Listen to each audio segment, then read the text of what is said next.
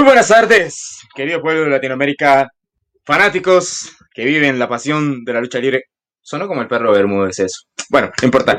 Bienvenidos a una edición más del Knockout de Fabri. Para mí es un placer estar nuevamente con todos ustedes, con un invitado más que siempre tenemos en este segmento que ya hace rato no tenemos. Hemos estado totalmente de lleno con los posts SmackDown, post Raw, los posts NXT.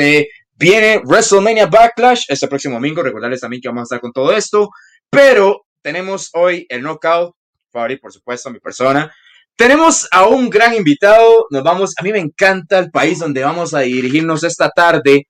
Nos dirigimos a la tierra donde también el fútbol nos hace en la esencia, donde yo pienso en Argentina y pienso en nuestros queridos amigos de WWE Argentina, en nuestro compañero Manuel, pero lo más importante, me encanta el sabor, la potencia que hay allá en la lucha libre y por supuesto, no obstante, el asado, que eso me encanta. Así que saludos a todos nuestros hermanos argentinos que se están uniendo a la transmisión. Por supuesto, también saludo eh, muy, muy cordial a nuestros amigos de Catch Argentino. Así que bienvenidos y no voy a hacerlos esperar más y quiero que le demos la calurosa bienvenida a nuestro campeón, nuestro campeón del torneo del Cóndor de Argentina, Reyson nos acompaña esta tarde. Bienvenido, ¿cómo estás? Hola Fabri, eh, encantado, encantado de poder estar. Muchísimas gracias por la invitación. Y no, un poco ansioso, ¿no? Este... ¿Qué, tal está todo, Razor? Es un placer para nosotros, a nombre de Acción Wrestling y Universo Latino, es un placer poder compartir con vos. ¿Qué tal está todo? ¿Cómo está ya por Argentina? ¿Cómo está el asunto que se va moviendo por el COVID? Porque el año pasado fue duro. ¿Cómo va todo por allá actualmente? Eh, eh, picante, ¿no? Este, eh, hay prohibiciones horarias eh, para salir a la calle después de las 8 de la noche. Eh, también no, estamos tan mal, hay, hay, países que lamentablemente la están pasando mucho peor, pero, pero sí, tratando de acostumbrarse, ¿no? Ya se volvió como una nueva realidad, así que de a poquito se va uno acostumbrando, ¿no? Dale, totalmente, totalmente como tiene que ser, eh, que ha sido bastante complicado esta situación de lo que ha sido el COVID, de que a mí me ilusiona mucho y es porque eh, me decían, Fari, pero ¿por qué ya no volvimos a ver el knockout? Es porque ya muchos, y, lo cual me pone triste, pero al mismo tiempo feliz, porque es que, eh, mira, he tenido la oportunidad de compartir con grandes, talentosos luchadores, persona, que hoy, gracias a la vida, poder compartir con vos, pero están regresando ya a la acción, están volviendo eh, nuevamente, obviamente con sus respectivas normas, por ejemplo acá en Costa Rica, eh, de a poquito se está regresando, Panamá, en México y por lo visto Argentina también va por muy buen camino. Sí, no, no, tanto. los eventos en vivo, que es eh, básicamente lo que nosotros hacemos siempre, son eventos en vivo, no, están prohibidos, no se puede hacer. De hecho, eh, el torneo Cóndor se genera de, una iniciativa que tuvimos nosotros, eh, de, decir, tenemos un día y, vamos a hacer el torneo en un día. Eh, así fue como inició todo. Claro, tal cual, tal cual. Mira, ¿qué te parece si a mí me encanta porque siempre todo tiene un inicio, todo tiene un comienzo para llegar hasta hoy en día donde has llegado? En este momento que me eh, engalanas el programa con esa presea dorada, celeste, muy hermosa, por cierto, preciosa. Em, pero todo tiene un comienzo y a mí me encantaría saber cómo fue que iniciaste este sueño de, ser lo que hoy en día eres, un luchador profesional, eh, pues joven, para ponerlo así. ¿Cómo inicia todo esto, tus inicios? ¿Cómo fue que inició este sueño de ser luchador profesional? Em, comenzó hace dos años y medio que fue cuando arranqué a entrenar. Eh, vi lucha toda mi vida, desde que soy muy chiquito, pero hasta hace un, tiempo atrás no, lo veía como una, como una realidad. De hecho, ni sabía que se, se practicaba en mi país. Este, la lucha libre en Argentina es un poco eh, complicado la, relación que se tiene. No, no, no es de lo más popular, pero, pero cuando fui creciendo eh, eh, me puse a investigar y encontré, encontré escuelas, encontré lugares piolas. Eh, y hace ya casi un año y medio que llegué a, o casi dos años que llegué a Catch, a Catch argentino. Y bueno, creo que ahí fue el, momento en el cual me, lo, me, lo, empecé a tomar más en serio, ¿no? Que normalmente siempre hay una persona que, que te dice, a mí me, me, da mucha curiosidad saber esto porque siempre hay una persona que, no, mira, pero es que mejor sigue estudiando, no, mira, es que no, no, no seas luchador porque, porque te puedes lastimar, eh, de casualidad alguien en tu familia era, como, porque siempre está el que, dale, dale, tú puedes, sí, sigue adelante, yo te apoyo, y está la otra parte que es como, no, mi hijo, mira, normalmente siempre es la mamá, normalmente es la mamá, pero en este caso, ¿cómo fue con vos? No, tal cual como decís vos, este mi mamá siempre fue muy miedosa. Eh, yo toda, toda la vida hice deporte, jugué al básquet, jugué al fútbol, pero no, no había chance que mi mamá, con yo siendo chico, me, me, autorice a, a, practicar lucha, ¿no es cierto? No, no había ningún tipo de probabilidad. Entonces, por eso mismo lo tuve que hacer eh, yo cuando, cuando crecí.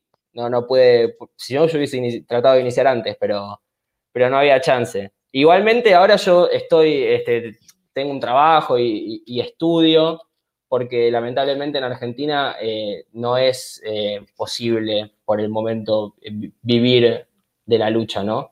es algo que nos pasa a todos los, luchadores argentinos, que, que, también eso un poco también es porque a veces es tan complicado avanzar, ¿no? Este, cuando uno no puede dedicarle el 100% de, de de su capacidad a algo, eh, se vuelve un poco más lento el proceso.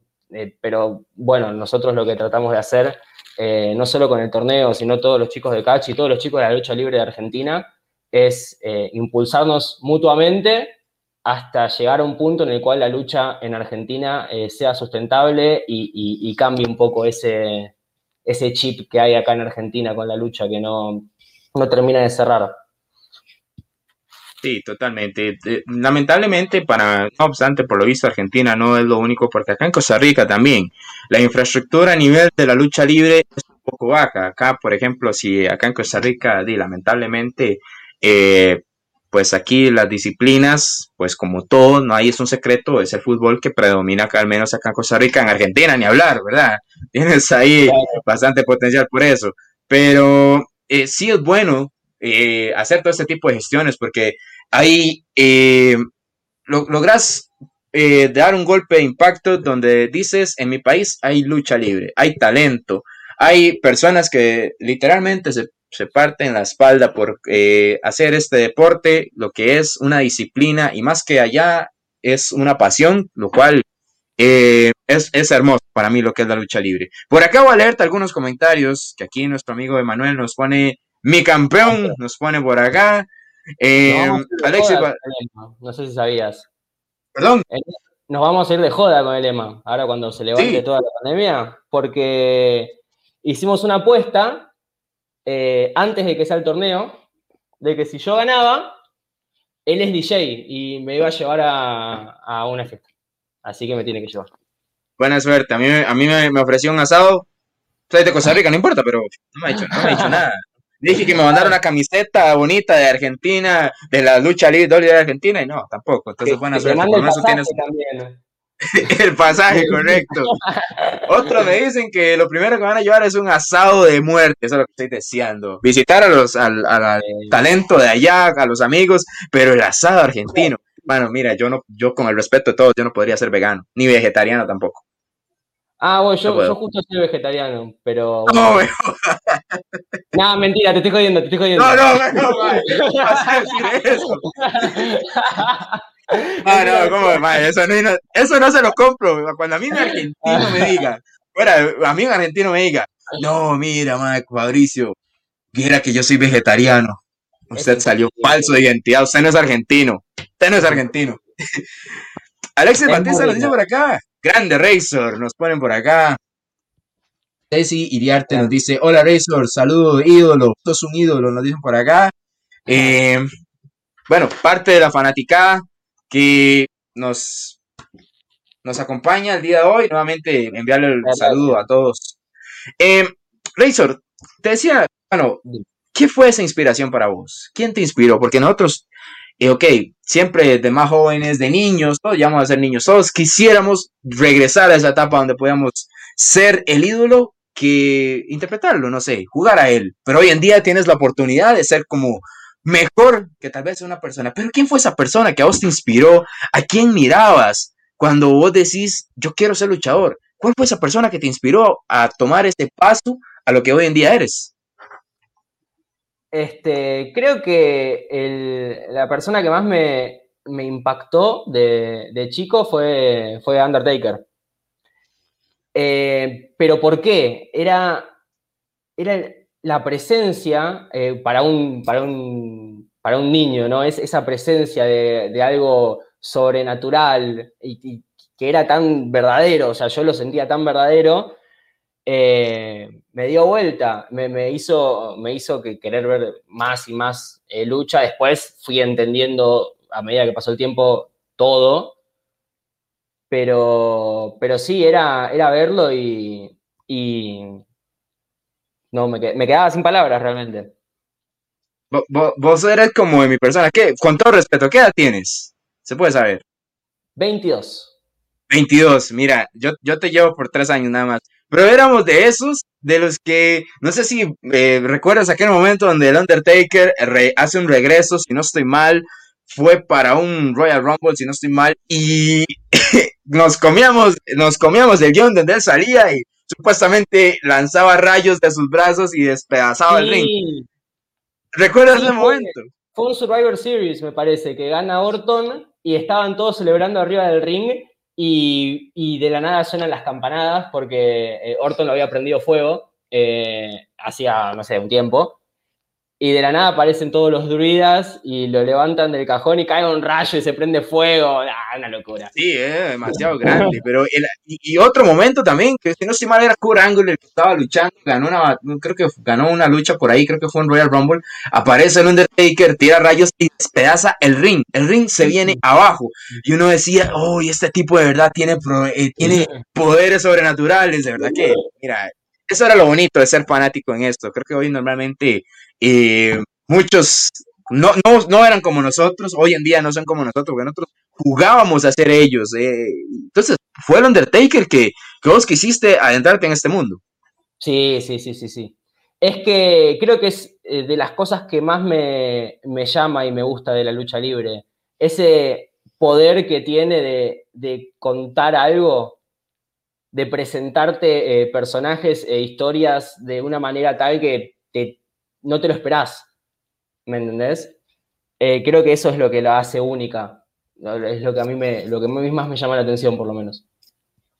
Por acá nos dice Gonzalo eh, dice, mándame un saludo, Razor, nos dicen por acá. Qué grande. nos dice Aníbal, dice, hola Razor, un placer verte con tanta presencia, te mando un gran abrazo, un abrazo grande.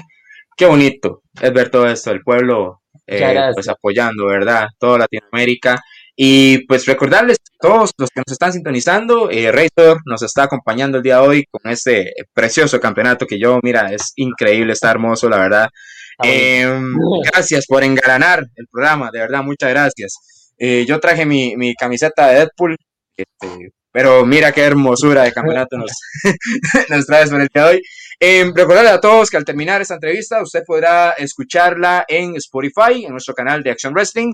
Entonces, para que usted también esté pendiente de nuestras redes sociales. Hoy hay post SmackDown y así continuamos con nuestro querido invitado. Razor, normalmente em, cuando tomamos esta difícil decisión, porque vos mismo de una manera no tan, tan directa nos, es, es, es fácil decir que y dependiendo de un país donde la infraestructura en lucha libre no es tal vez muy apoyada, como acá en Costa Rica, no te puedes dedicar a, a 100% seguro a la lucha libre. Pero, ¿qué estabas haciendo cuando en serio tomaste?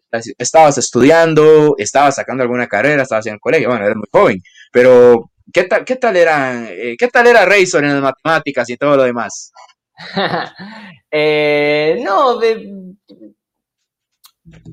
creo que inteligente, pero bastante vago, ¿no? No me, no me hallaba mucho en el, sistema educativo. Este, a día de hoy, igual irónico, eh, estoy estudiando ingeniería en sistemas. Bienvenido. Ah, vos también, qué maestro.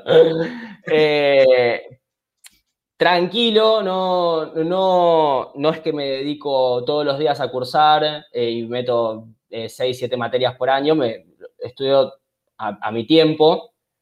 Este, y, trabajo también en una empresa de auditoría, así que es como medio la, otra cara de la moneda que tenés que tener eh, una vida y, nada realmente pienso que eh, yo tengo claro lo que quiero hacer con mi vida y por eso es, esta lucha que tenemos constante de, tratar de lograr de poder vivir de esto, que, es personalmente lo que a mí me gusta. Eh, sin embargo, bueno, obviamente uno trata de tener un plan B eh, o algo porque después, es, si no, la vida se puede llegar a complicar y porque mi mamá me dice que lo haga. Pero este, es así. La primera persona que, te abre las puertas a decirte, em, yo quiero que tú empieces a entrenar en mi escuela, academia, como quieras llamarlo. ¿Quién fue esa primera persona que, que vio en vos una persona que puede y que jamás pensó llegar a ser lo que hoy en día eres, que hayas llegado lejos y esperemos que, que te quede carrera, esperemos en Dios, que haya salud siempre, pero esa persona que te dijo a vos, mira, yo, yo creo en vos, yo creo que eh, vas a llegar a, ser grande en esto, eh, todo empezando como tiene que ser, pero ¿cómo, ¿cómo fue, quién fue esa primera persona que te dio esa mano, te tendió la mano para empezar en esto? Eh, yo lo dividiría en dos partes. Eh, primero, eh, nosotros estábamos en una escuela con, dos compañeros, Matías y Gaspar, y no, veíamos las cosas de la misma manera que el director de esa escuela en ese momento, entonces por cuestiones que, de eso, de no ver las cosas de la misma manera, fuimos a, parar a Catch, a probarnos y, bueno, yo a ellos eh, les tengo que agradecer porque eh, habían pasado meses que terminaba la clase y nosotros nos quedábamos arriba del ring y eh, ellos tenían más, tienen más experiencia que yo. Y me ayudaron a, desde que no sabía caer de espaldas hasta, hasta poder llevar una lucha. Eso por un lado. Y después, cuando llegué a Catch, Pablo, Mike Money, fue yo creo que la persona que directa o indirectamente, eh, confió en mí eh, o vio algo en mí que yo capaz no, tenía tan claro. Y, bueno, creo que me, llevó hoy en día a, estar acá, ¿no? Y de paso le mando un saludo que está pasando un momento familiar complicado y necesita fuerza. Pues, un abrazo para el señor Money, que precisamente esperemos en Dios que pueda salir todo bien, lo podamos tener la próxima semana en este mismo espacio, que para mí es un honor. Pero déjame, déjame hacer una pausa porque estos son los comentarios que a mí me encantan. Eh, Aníbal Batista nos dice, Fabricio, cuando vengas a la Argentina, alto asado, nos vamos a comer con la familia Catch Argentina. Gracias, gracias. Ustedes no tienen idea de lo que me encanta. Emma sabe, Emma sabe que a mí me encantan mucho los, asados. Me encantan todo lo que tenga que ver con cortes de carne. Me fascina. Yo creo que por eso estamos con el peso que estamos, pero bueno, no importa. Em, no, no, muchas gracias, de verdad. De verdad, qué bonito recibir este cariño. Y, Razor, eh, ¿sabes qué es también muy, muy importante? Es que no solamente cuando decides ser luchador, es de llegar y decir, eh, mira, mamá, papá, familia, amigos, voy a, voy a dedicarme a la lucha libre. Pero más allá de todo eso, y lo que eh, actualmente ostentas, tiene un sacrificio, tiene un, trabajo totalmente duro como tiene que ser. ¿Y qué tanto tuviste que sacrificar? Y a mí me, me gusta mucho esto porque una vez que tuve la oportunidad de entrevistar a una persona y me dijo, mira, es que yo no lo veo Ay, se te cortó. O se me cortó. No me la container. Hola. Ah, no me digas. Mala leche. No. Hola. Uh. Hola. ¿Estamos bien por ahí? Ahí va. Ok, vamos a ver si recuperamos. A ver, estamos bien, estamos bien ahí. ¿Estamos bien ahí? Creo, creo que sí.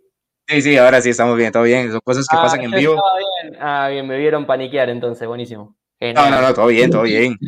No, no, mira, te, estaba diciendo más allá de, todo esto, ¿verdad? Lo que se llama sacrificio, y una persona me dijo, mira, es que no lo veo como un sacrificio, esto lo veo como una lección, un aprendizaje, algo que yo tengo que dar para recibir en un futuro lo que yo quiero llegar a hacer. Pero voy a dejar la palabra, ¿qué tanto tú tuviste que sacrificar para entrenar? Porque sacrificar me refiero que hoy, por, por dedicarse a la lucha, te lleva tal vez años de práctica, meses de práctica, horas de entrenamiento, y tal vez en ese momento tenías alguna relación, algún, algún momento, una actividad con tu familia o algo, y tuviste que dejar de lado esos momentos. No. Medio ahí quedó. Con tu familia para llegar hasta hoy en día lo que eres. Es. Es. No. No sé si sacrificio, ¿eh? Em, porque sacrificio es trabajar. Yo, eh, Trabajo, totalmente. Claro, y, trabajar tengo que trabajar, pero cuando, cuando voy a entrenar y cuando, cuando voy a los shows es, es con pasión, es con, alegría. No, no, capaz tener que, qué sé yo, me ha pasado de tener un, un evento a las, a las 6 de la tarde y tener que estar a las 9 de la mañana para, para desarmar el ring y armar el ring y transportarlo. Este, pero, pero no, no, no, es, creo que se convirtió en una parte de mi vida que, es imprescindible y, las, otras, las otras cosas se terminan amoldando, ¿no? Por suerte, tuve suerte de tener horarios y, días que, se amoldan a, la coyuntura de, poder seguir entrenando y poder seguir participando de los eventos. Hay, un momento que a mí me encanta preguntar esto porque siempre, mira, me han salido con cada cosa que yo no puedo creerlo. Y chistoso. Hay, hay un momento en tu carrera que nunca vas a olvidar y ese que siempre vas a tener. Mira, la idea es que ojalá si tienes el, plan de llegar a una empresa tan grande como AEW, WWE, eh, New Japan, Ring of Honor, no importa, pero hay una, una cosa que nunca vas a poder olvidar por más alto que estés.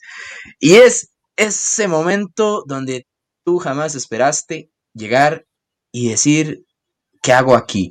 El famoso debut. Contame cómo fue ese momento, porque siempre me salen, mira, ve, mira, me, han dicho, no tenía ropa, tuve que pedirle algunos trapos a un compañero porque no tenía bota, no tenía nombre, no tenía ni música ni entrada. ¿Cómo fue ese momento donde vos debutás en la lucha libre profesional? O sea, ¿cómo fue que te dieron esa noticia? ¿Cómo fue? Eh, fue fue un, eh, un, evento cerrado de, la FAC, que es la primera escuela eh, que fui.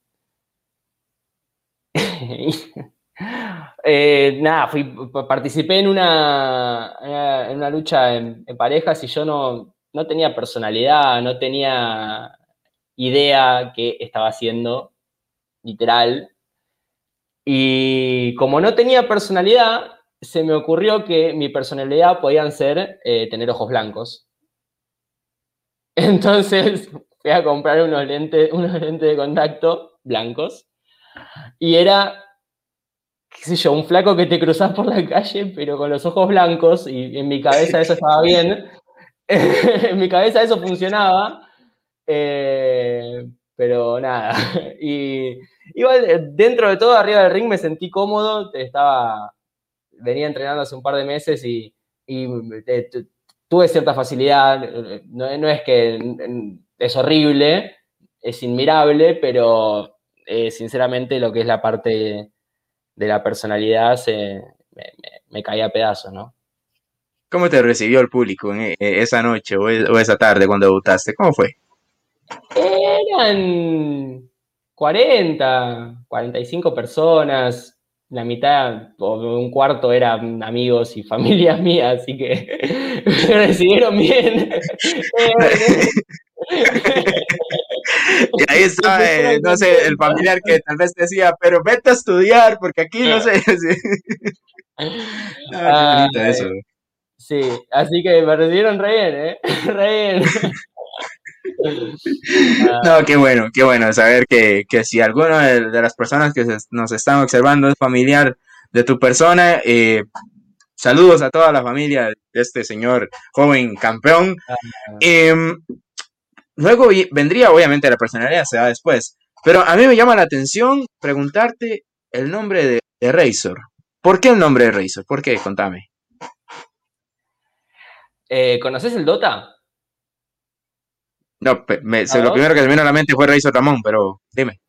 No, no, no. Eh, no fue por Razor Ramón. Fue por eh, el personaje del Dota. Me gusta. Mi favorito. Se llama Razor. Y ah, obviamente lo, conozco a Razor Ramón y, hice la sinapsis de que iba a sonar como Razor, pero como que lo sentí propio eh, de cierto punto. Entonces dije, bueno, vamos a darle. No, eh, pues bastante, bastante original, bastante por eso. Mira, yo me, yo hasta pensé que, que tuviste ahí cierto, cierto eh, inspiración o cierto apoyo por una superestrella, pero mira, resultó ser algo diferente a Undertaker, eh, algo que, porque es bonito, normalmente siempre tienen un rango característico en su personaje de, de luchador profesional que te asimila o meja a un, tal vez, alguna superestrella que vos eh, hayas, eh, te hayas inspirado, hayas tenido ahí, pero aquí por lo visto con Undertaker no hay, excepto los ojos blancos, supongo, no sé. Pues los ojos blancos fue un poco eso, pero no, también es, es que sinceramente es, dificilísimo tratar de asemejarse a, a, lo que hacía, a lo que ha hecho toda su carrera Undertaker. Es, es algo tan protegido, con tanta mística, que, tenés que estar muy preparado y tenés que tener una coyuntura importante para, lograrlo. Entonces, tampoco me, me, quise meter mucho con, lo, con, ese tipo de, de, personaje, digamos. Totalmente. Por acá Emma nos dice, ni siquiera era una persona todavía. Eso sí que no es tener nada. Love You Razor, vos también luchaste en el mismo ring que Stone Cold en la PAC. Cuéntame eso. Eh, porque em, nada, se decía que digamos que el, el, director de la FAC eh, dice, o bueno, había dicho en un momento, o se le entendió que, había estado Stone Cold en, la FAC y no, sé qué tan real sea. Eh, yo lo dudo, pero bueno, este, como que hay como un medio un, chiste interno ahí con, la FAC, con un poco de vendidas de humo quizá. No sé si vendida de vender humo es como mandar fruta, decir algo y que nada que ver. ok, ahora ahí, ya ahora, ahora comprendo bien. Eh, posteriormente, posteriormente, bueno, ya después de, conocer eso, que la verdad que, que muy, muy gratificante poder eh, conocer toda esa parte que normalmente nosotros no, sabemos, siempre es bonito. A mí me encanta el programa mío porque conocemos eh, un poco de, luchador, ¿no? vemos, conocemos cómo ha sido ese knockout que has tenido en la vida, que has tenido de estar noqueando momentos, de adversidades, superando obstáculos. Y yo soy el que digo, y eso es algo que me gusta, porque siempre me dicen, mira, ¿por qué tiene que ver el knockout con la lucha libre? Porque en todo tienes que aplicar un knockout en la vida. Tienes que hacer todo. Que te dicen, no vas a servir para esto, demuéstrales con un golpe, no, no literal, bueno, algunas personas sí se lo merecen, pero demuéstralo con un knockout, demuestra que tú puedes llegar a ser lejos, y hoy en día sos un claro ejemplo de eso. Ahora, llegas, ¿cómo fue que llegaste ya por primera vez a, a la empresa como fue Cacho Argentino? ¿Cómo fue que se dio ese contacto? Porque me estabas diciendo que anteriormente pasaste por, por otro, lo que diríamos una escuelita o una academia o algo así, pero posiblemente cómo se da todo esto. Eh, bueno, como te decía, eh, tuvimos en el lugar donde estaba un, intercambio de opiniones sobre todo en general y, y nos dimos cuenta con, con, con mis amigos que no, no estábamos no estábamos avanzando. Y fuimos a ver un show de. Fuimos a ver un show de catch. Eh, ahí en el Club All Boys, que es donde estamos ahora, nuestra casa, donde entrenamos y donde hacemos muchos shows. De hecho, fue también donde, donde se grabó el torneo Condor.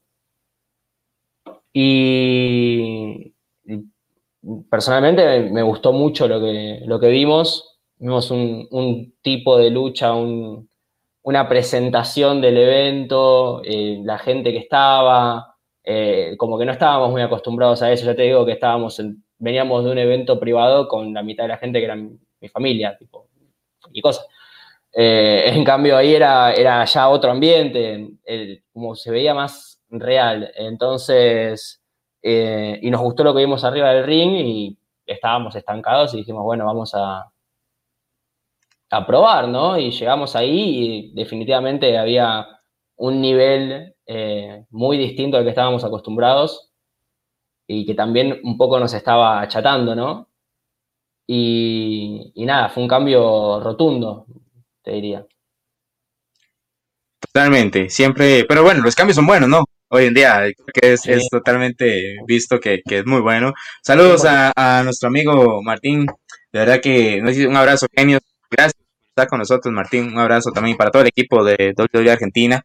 Em, hay, hay una, una, un concepto, dos conceptos que siempre son totalmente, eh, totalmente difíciles de poder trabajar. Y a mí me encanta porque es otra pregunta que tal vez te voy a poner en aprietos, pero e, es, algo que debes trabajar, es algo que se debe trabajar. Y a mí me encanta porque normalmente cuando yo apuesto a este tipo de concepto, me normalmente pierdo porque me dejo llevar por las apariencias.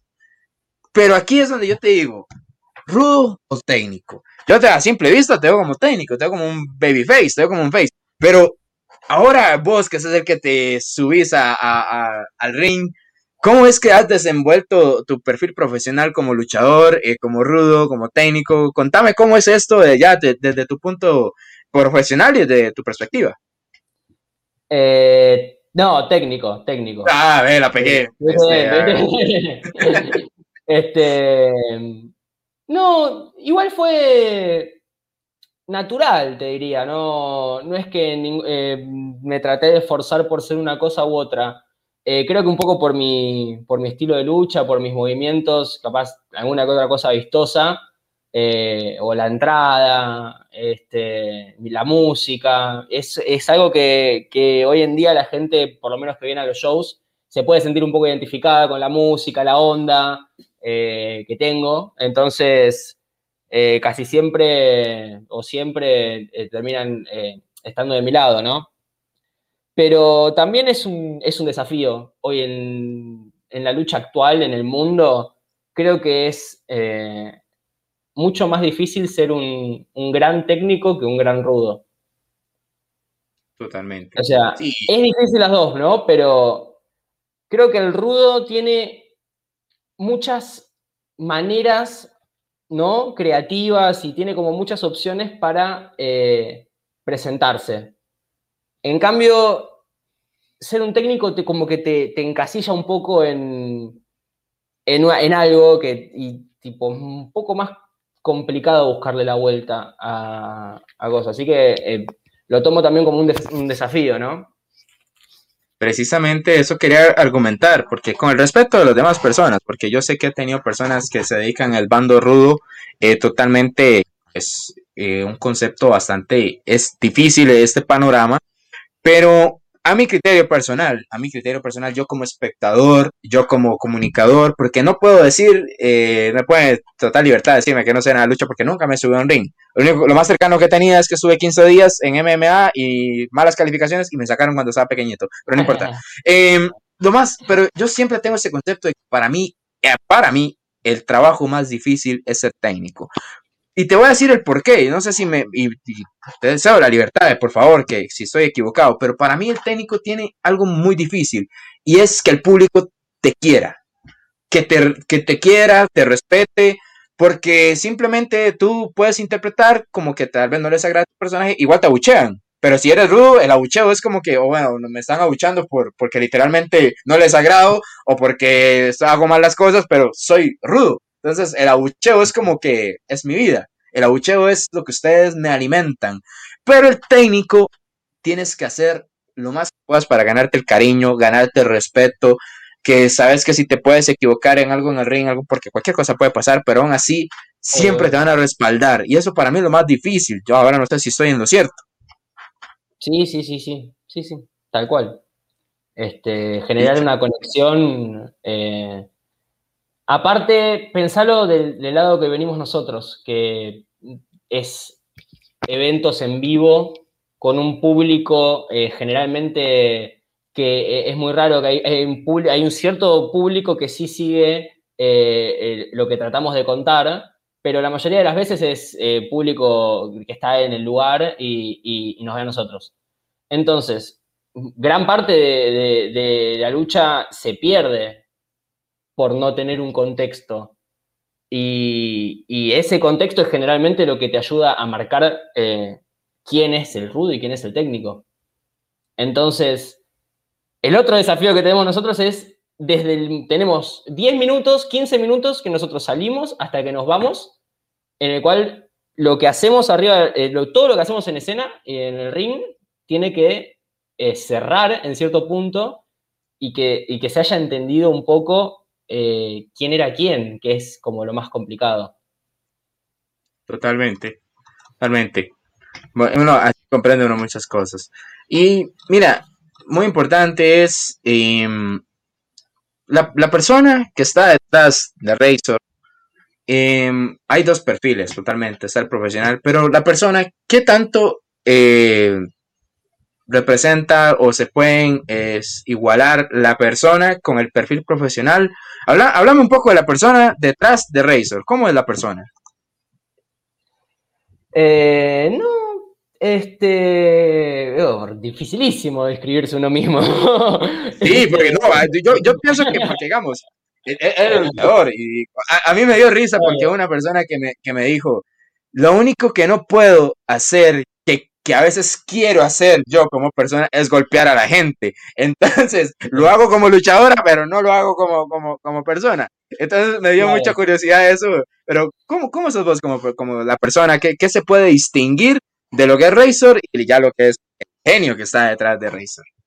Eh, ok, no, eh, Razor está demente, ¿no? Yo, yo tan loco no estoy. Está loco en el sentido de que no le importa nada, va, eh, por la vida así, chupa todo un huevo. Eh, yo lamentablemente tengo conciencia, entonces por eso trabajo, por eso estudio. Eh, si no, si yo fuera como Razor, viviría como él. Pero, eh, no, tranquilo. Este, vivo con, mis padres todavía. Este, acá, acá te están pegando color. Aquí te están diciendo, yo lo conozco, se la pasa peleando con todo el mundo. Mentira. Saludos al señor Adrián por acá. Eh, no, me, enojo, pero me enojo con, con los jueguitos. No te juegos de video. Me... Los, juegos, de video. Son los juegos de video. Sí, sí, tipo, he roto joysticks y tuve que comprar uno el otro día porque quería seguir jugando, o sea, eso es lo peor, o sea, soy adicto. Entonces no puedo Ah, no, no, ya, ahí yo creo que yo también. ¿Quién no ha reventado un control contra una pared porque estás jugando el FIFA y te hacen un gol a último minuto? Estás jugando, no, se mueven, no sé. No, se mueven, boludo, no se puede defender en ese tipo de mierda, es imposible. No importa. ojalá, se le vaya también la conexión a uno en línea jugando. Ah, sea, yo lo juego en PC, mirá, o sea, yo encima me gusta, soy masoquista que, no puedes altaviar. ¿A quién fue el genio que se le ocurrió que si altaviaba en un juego, cambiaba de ventana, estoy chiteando y me desconecta del partido? Ay, no ser. Increíble, increíble, no importa. Eh, sí, me puedo enojar fácilmente con ciertas cosas, pero, pero por lo general soy tranquilo. Ah, pero es, bueno, es bueno. Pero mira, pasando ahora sí al, al, logo que está en la cortina, detrás de la cortina, lo que fue la final del torneo. Bueno, por acá nos dice eh, Aníbal Batista, nos dice, ah, Razor se ganó el cariño de los chicos. Le mando un beso grande, Maxi, tu fan número uno. Es un genio. Ahí está. Maxi es el hijo de Aníbal. Aníbal eh, entrena con nosotros y arrancó a entrenar eh, no es grande, pero debe tener sus, sus 40 por ahí. Y, la verdad que es, una locura ver a, alguien que, comienza a entrenar a esa edad. Este, encima viene con, Alex, que es el, hijo, son son unos capos. Y nada, a mí me, la resube que, entrene con, nosotros y, le ponga tanta onda, a pesar de, que, tipo, capaz hoy he estado mejor arrancar antes, le chupa un huevo, viene y entrena y hace todo, se la rebanca. Maestro. No, pues saludos a todos ellos, de verdad, muchas gracias por estar con nosotros. Em, la final del torneo, derrotando a lo que es Full Gas. Tengo entendido que tienes la oportunidad, el derecho de retar al campeón máximo de cacha argentina. Bueno, el cacho argentino. ¿Cómo está eh, eh, esta situación? Es como, eh, no sé, hay, algo que tienes en mente, pero primero comentame cómo fue todo lo que fue el torneo, lo que fue la final. bueno, hoy en día, pues te aplaudo, de verdad, por esa, esa victoria, pero Tal vez escucharlo de, lo que ha sido el proceso de todo esto, escucharlo de, tus propias palabras. fue duro. Fue todo un día eh, abajo del sol, desde las 10, 11 de la mañana hasta las 5 de la tarde. Todo abajo del sol, la lona ardía, de verdad. Eh, de verdad, era. No puedo estar en el piso porque me estoy quemando. Y, aún así, con todo, eh, pusimos mucho huevo, de verdad. Este, y fuimos y lo, hicimos. Y bueno, la final particularmente, yo estoy bastante orgulloso porque ya habíamos luchado tres veces ese día. Y, abajo del sol, con la lona. Eh, de hecho, se ve en la, en la, en la final que estamos todos, todos rojos yo en un momento me saco, me saco la remera y parece que tengo una musculosa blanca, un desastre, impresentable. Pero eh, eh, orgulloso, orgulloso por, cómo lo hicimos y por cómo salió, y particularmente esa lucha eh, con Full, que, es un crack. nos la sacamos del sombrero, real.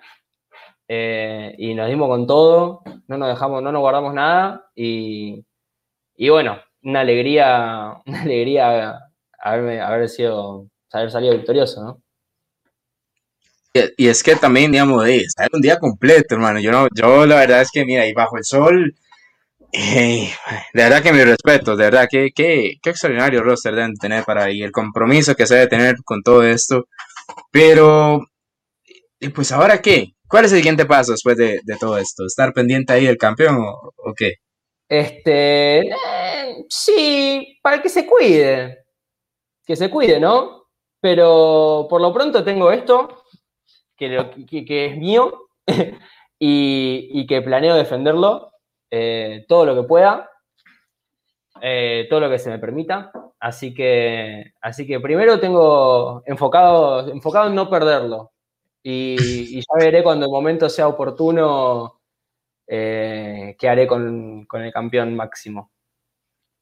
Bueno, pues de, la mejor de, las, de los éxitos con todo esto, de verdad que bien merecido, eh, de verdad, de verdad que te felicito nuevamente, para mí eh, fue un gusto poder escuchar todo esto.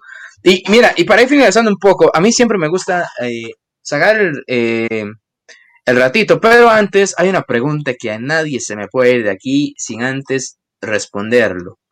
Y es que nosotros todos siempre tenemos, eh, pues, vamos así, el Dream Match. Y aquí es libre, aquí es todo pago. Si te quieres ir a Japón, pagamos tiquetes, hipotéticamente, ¿verdad? Por aquello. Pero pagamos tiquetes. Si quieres ir a México, pero ¿con, ¿con cuál sería ese Dream Match? ¿En qué empresa? ¿A dónde te gustaría ir a luchar y contra quién? Contame.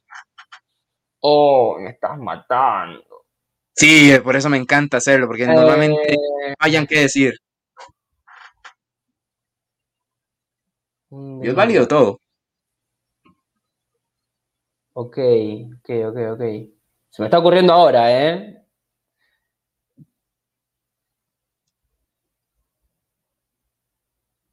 Creo que con The jamás pensé que te fueras tan bravo con Bray Wyatt. Eh, este me gusta, este me gusta, este, este más sí me cae bien.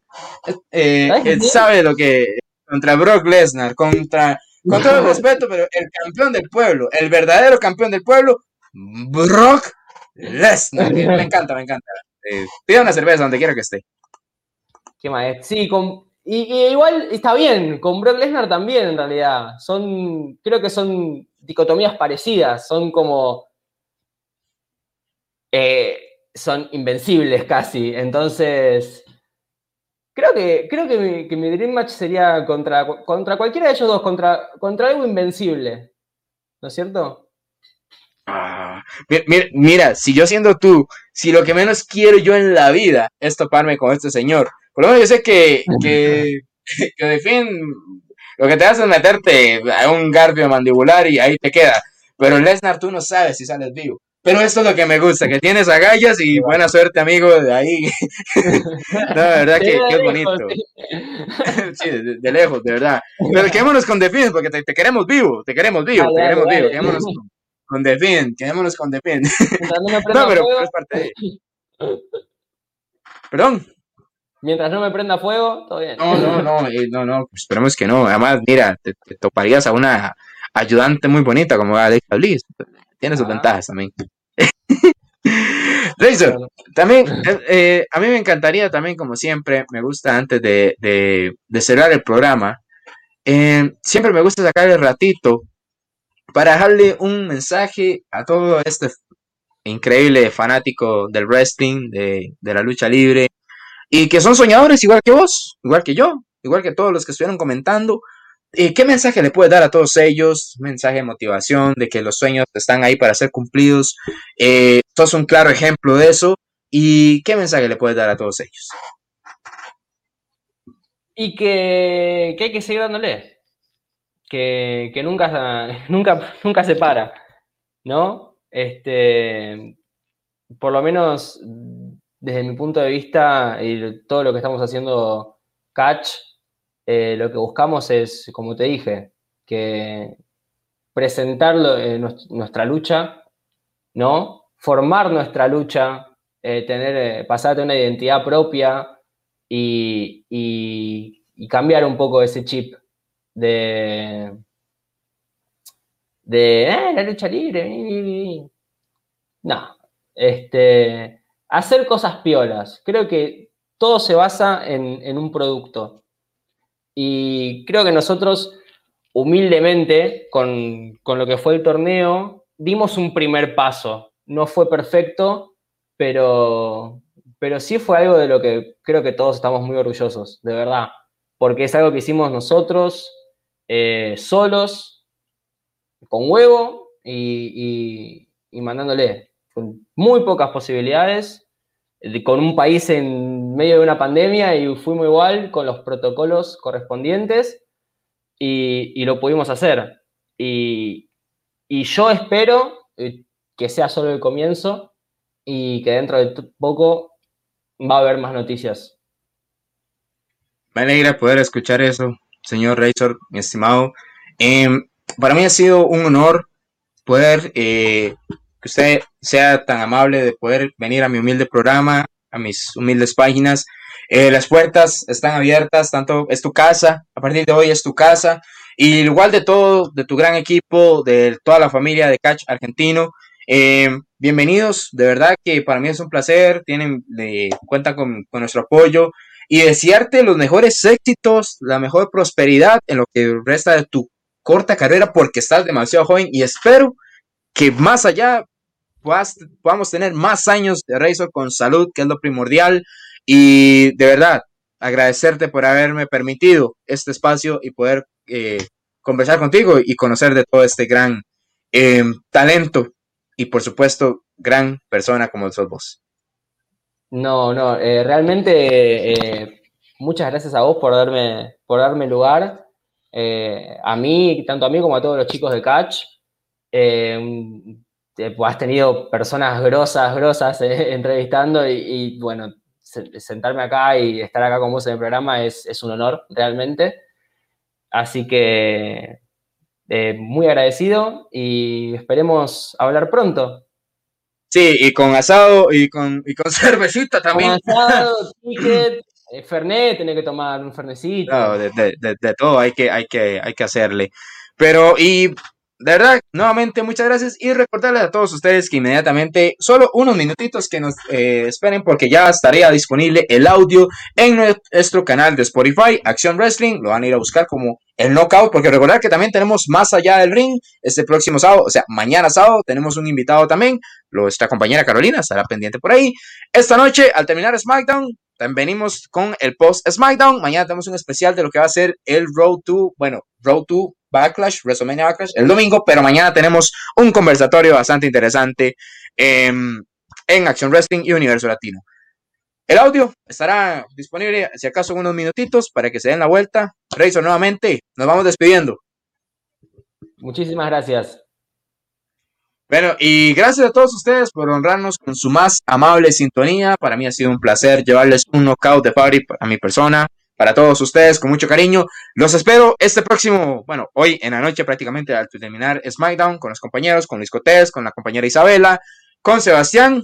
Venimos con el post SmackDown. Que la pasen muy bien, pura vida, cuídense bastante que esto de la pandemia todavía no ha pasado. Que la pasen bien, pura vida.